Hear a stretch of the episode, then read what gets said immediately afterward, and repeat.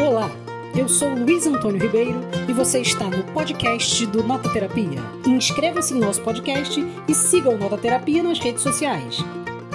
Hoje a gente vai trazer aqui para você alegria, diversão, meme. Por favor, não leve a sério a nossa nota literária de hoje, mas hoje nós vamos analisar com muita atenção as letras de músicas da música popular brasileira. Sim, hoje a gente vai falar não do aspecto poético ou belo delas, mas das frases mais sem sentido da MPB. Mas sem sentido como? Sim, sem sentido. Vem com a gente na nossa nota literária que eu explico para você e cito as frases mais sem sentidos da nossa MPB. Vamos lá? Bom, primeiro eu gostaria só de explicar o que, que a gente está falando e o que, que a gente está chamando de frases sem sentido do MPB. São essas frases maravilhosas ali que estão no meio da música, mas que parecem desconexas, não fazerem sentido ou fazer tanto sentido que a gente não consegue identificar exatamente o que, que ela quer dizer, né? E vamos então para a nossa número 1. Um. E a música número 1 um é Açaí do Djavan, naquele célebre trecho Açaí, Guardião, Zoom de Besouro, um imã. Branca é a tez da manhã. Eu não sei sei o que, que o Djavan quis dizer com essa música, mas me parece que ele tá dizendo coisas aleatórias, que ele tá tirando palavrinhas de um saquinho assim, tipo, açaí, ô, comer, guardião, ê, zoom de um imã. E essas coisas estão juntando ali meio sem sentido nesse bololô de palavras. Na verdade, alguém pode analisar que ele está olhando para uma manhã e descrevendo coisas que ele viu. Eu só não consigo imaginar como que ele viu um guardião. Em que século o Djavan estaria, né? A número 2 é Só Love do Bochecha. Inclusive, se você tá vendo aqui, clica aqui para cima que a gente vai postar um vídeo que eu fiz falando sobre o Puchecha e sobre a grande qualidade de poeta que ele é. Mas em Solov ele diz a seguinte frase: Controlo o calendário sem utilizar as mãos.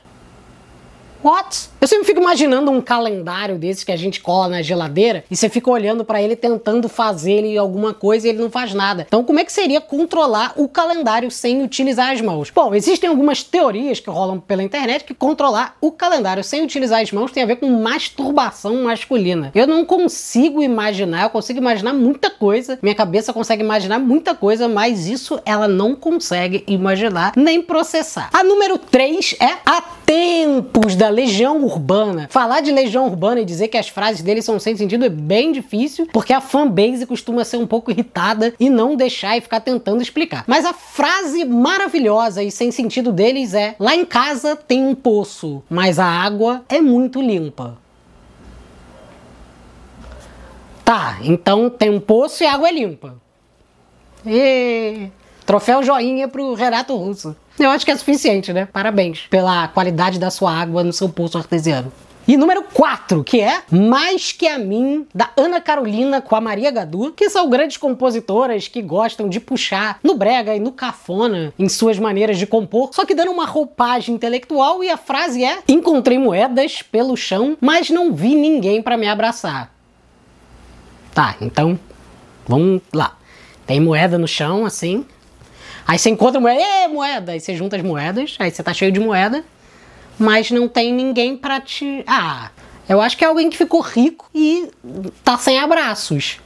Só que de um jeito muito. É legal, mas de um jeito muito diferente, né? A número 5 é Chão de Giz, do grande compositor e cantor Zerra, da família Malho. E a frase de Chão de Giz é: Eu vou te jogar num pano de guardar confetes. Eu acho essa frase espetacular, porque primeiro que eu não sabia que confete se guardava em pano, e depois, se eu tivesse um pano onde eu guardasse os meus confetes, com certeza eu não gostaria de pegar uma pessoa e jogar ela nesse pano, porque afinal de contas, ele já tem uma utilidade que é para guardar os meus confetes. O que eu faria com os meus confetes do carnaval se eu tivesse jogado uma pessoa dentro dele? Talvez eu perdesse meus confetes e tivesse que comprar mais confetes pro meu próximo carnaval porque eu fiquei sem confetes. É isso aí. Número 6, que é Natasha, do Capital Inicial, em que eles dizem a célebre também. Eu vou falar que todas as frases são célebres. Célebres. Célebros. Cérberos. Em que eles falam a frase: pneus de carro cantam chururuchu, churuchu, churuchu, chururuchu, churuchu. Churuchu. Bom, eu acho que esse é meio autoexplicativo, né? Eu acho que a imaginação para o que os pneus de carro podem fazer é uma coisa muito bonita e poética. Eu acho que o Capital Inicial conseguiu trazer poesia de altíssima qualidade para uma derrapada. E talvez, a Luísa acabou de lembrar uma coisa muito importante, a gente poderia dizer que os pneus de carro da Natasha lembram o coração que bate da Sandy, que faz churu-churu no peito, né? Não, mentira, o coração da Sandy faz turu-turu.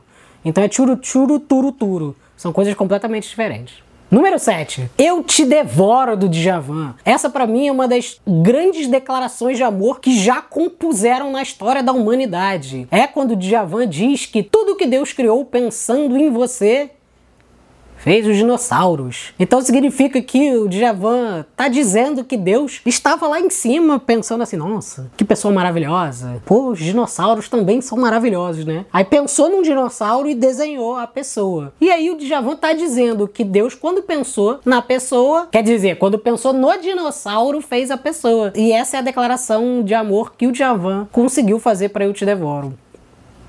Parabéns. Número 8. E é a última, a nossa saideirinha, Morango do Nordeste, do Lair Tom e seus teclados, que fez muito sucesso com Frank Aguiar, com Cara Metade. Todo mundo gravou essa música em forró, em pagode, em romântico, em todas as formas, né? Eu acho que essa música ela é toda por inteiro uma grande música sem sentido do MPB, porque ela tem uma inspiração dadaísta na forma da composição, porque o primeiro verso dela não diz nada com o segundo, que também não tem relação com o terceiro, que não tem relação com o quarto. E o primeiro não tem a ver com o terceiro, que não tem a ver com o quarto, que não tem a ver com nenhum nenhum deles. Por exemplo, estava tão tristonho quando ela apareceu, seus olhos que fascinam, logo então estremeceu. Os meus amigos falam que eu sou demais, mas é somente ela que me satisfaz. É somente ela que me satisfaz, é somente ela que me satisfaz.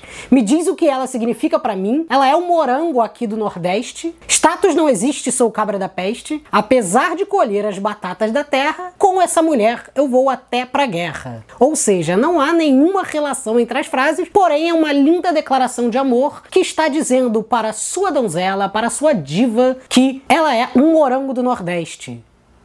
Porque no Nordeste não há morangos. Então acaba sendo um pouco romântico, não é mesmo? E essa foi mais uma nota literária do Nota Terapia, dessa vez de brincadeira, um meme, uma diversão para você se alegrar. Siga o Nota Terapia nas redes sociais, curta, comente e volte aí sempre. Lembre-se disso aqui, ó. De fato, se a expressão consagrada afirma que excesso de justiça equivale a injustiça, pode-se dizer que excesso de exatidão na definição da forma imagem. É isso aí. Valeu, até mais!